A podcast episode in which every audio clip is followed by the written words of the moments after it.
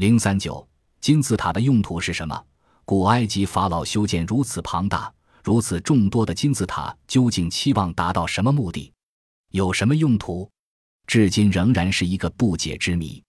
人们围绕这个问题猜测演绎了许许多多的故事，但都没有任何说服力，更谈不上有什么证据。也许人类揭开这一谜团的谜底还遥遥无期呢。大金字塔到底有什么用呢？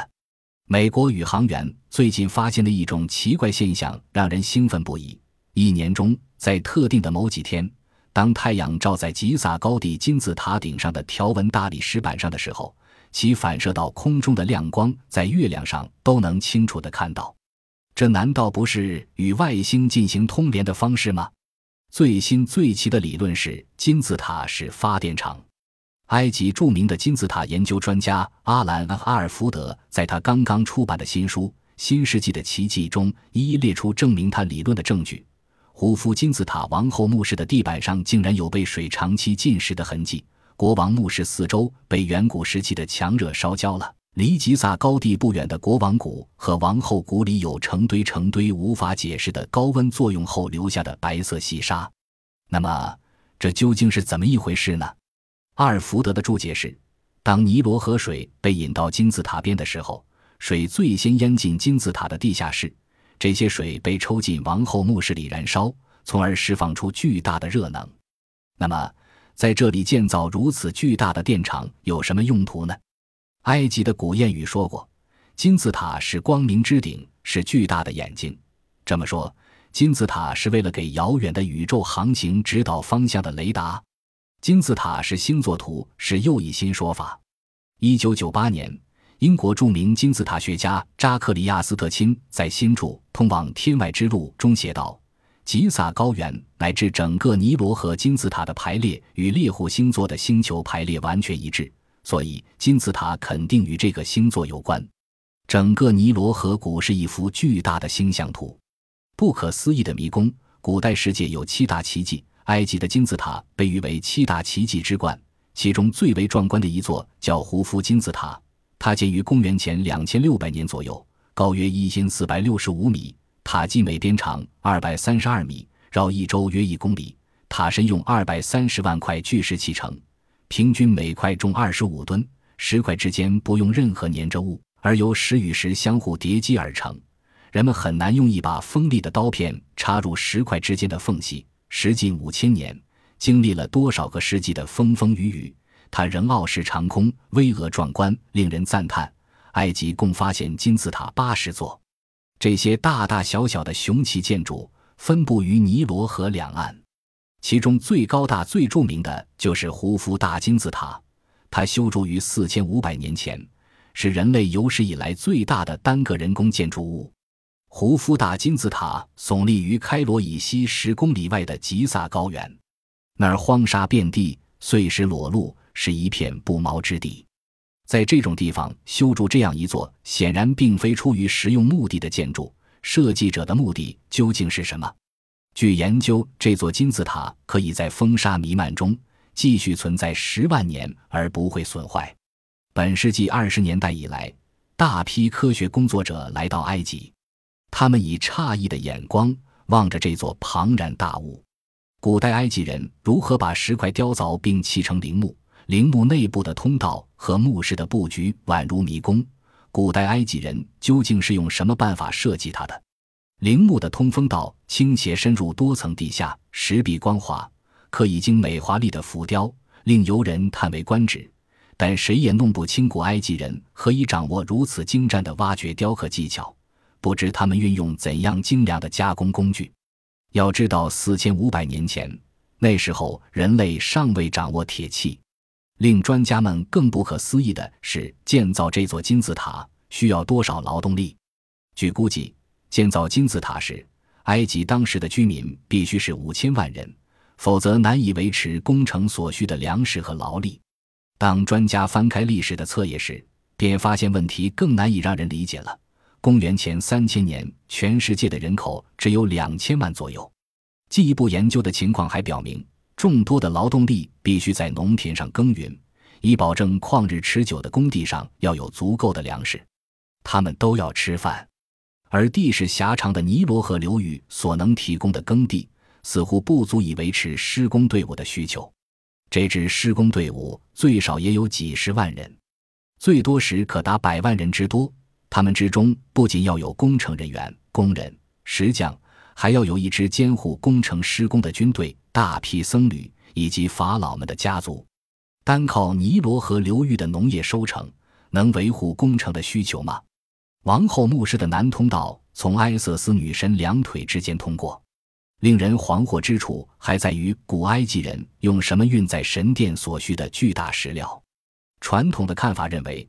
古埃及人利用滚木运输这种最原始的办法，固然能将庞大的石料运抵工地，但滚木需要大树的树干才能做成。尼罗河流域树木稀少，在尼罗河岸分布最广、生长最多的是棕榈树，但古埃及人既不可能大片砍伐棕榈树，而且质地松软的棕榈树干是无法充当滚木的，因为棕榈树的果实是埃及人不可缺少的粮食来源。棕榈树叶又是炎热的沙漠中唯一可以遮阳的材料。大规模砍伐棕榈树，埃及人等于在做自杀的蠢事。那么，埃及人很可能从域外进口木材。提这样设想的人并没想到，从外地输入木材就意味着古埃及人拥有一个庞大的船队，渡海将木材运抵亚历山大港后，还得溯尼罗河而上，将木材转运到开罗。从开罗装上马车送到工地，且不说四千五百年前埃及人是否拥有庞大的船队，光说路途运输的马车，还是在金字塔建成后的九百年才出现在埃及的土地上。据测算，大金字塔是由二百六十万块每块重约十吨的石块堆砌成的，塔身的石块之间没有任何水泥之类的粘着物，历经四千五百年的风风雨雨。其缝隙迄今仍相当严密，一把锋利的尖刀都难插入。如此精湛的工艺，出自四千五百年前古埃及的工匠或者奴隶之后，的确叫人难以置信。其次，认为金字塔仅仅是埃及法老陵墓，也同样是让人难以接受的。暂且不说这二百六十万块巨石如何采掘，单说把它们堆砌起来，就是一件难以想象的事情。如果每天筑起十块巨石，那么，完成这个建筑所需的时间为二百六十万天，即七百年的时间。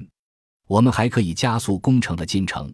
如果每天筑砌一百块巨石，那么完成这个建筑所需时间为两万六千天，即七十年。如此简单的数字，相信埃及法老们是可以算得出来的。那么，他们为什么要建造这个自己无法享用的陵墓呢？不可理解吧？是的。真的不可思议。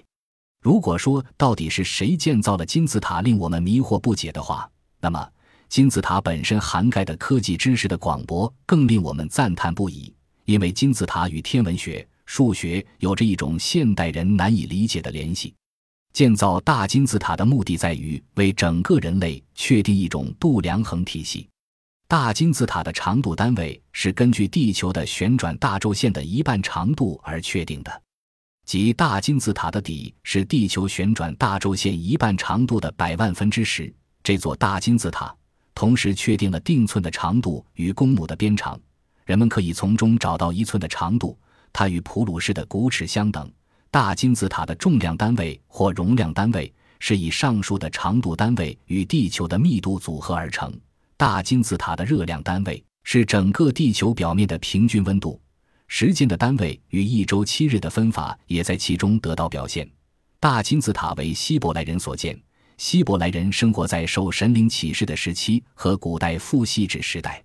另外，大金字塔内乃间陈放法老灵柩的墓室，其尺寸为二五八和三四五，这个数字正好是坐标三角形的公式。公式发明人是古希腊的哲学家毕达哥拉斯，而毕达哥拉斯诞生时。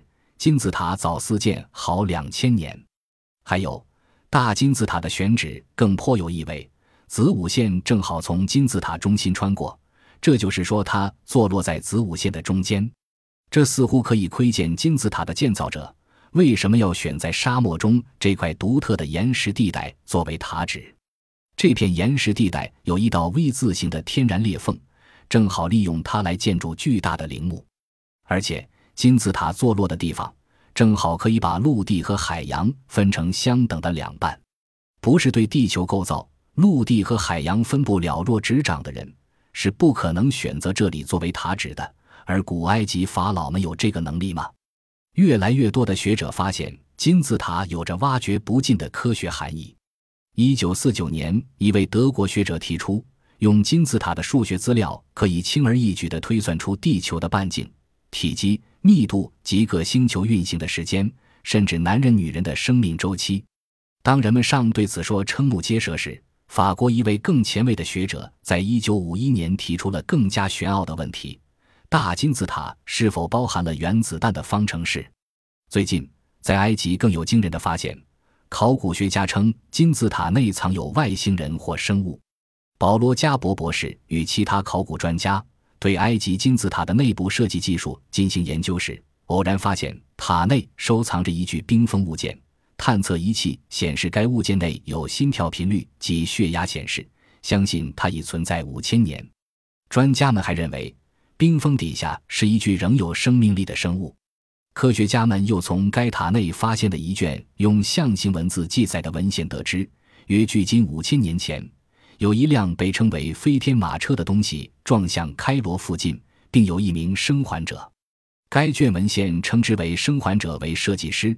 考古学家相信是一个外太空人，即是金字塔的设计及建造者。而金字塔是作为通知外太空的同类前往救援的记号，但令科学家们迷惑不解的是，那外太空人如何制造了一个如此稳固、不会溶解的冰封物件，并把自己藏身于内？一般读者对唤醒这个冰藏外星人更感到兴趣。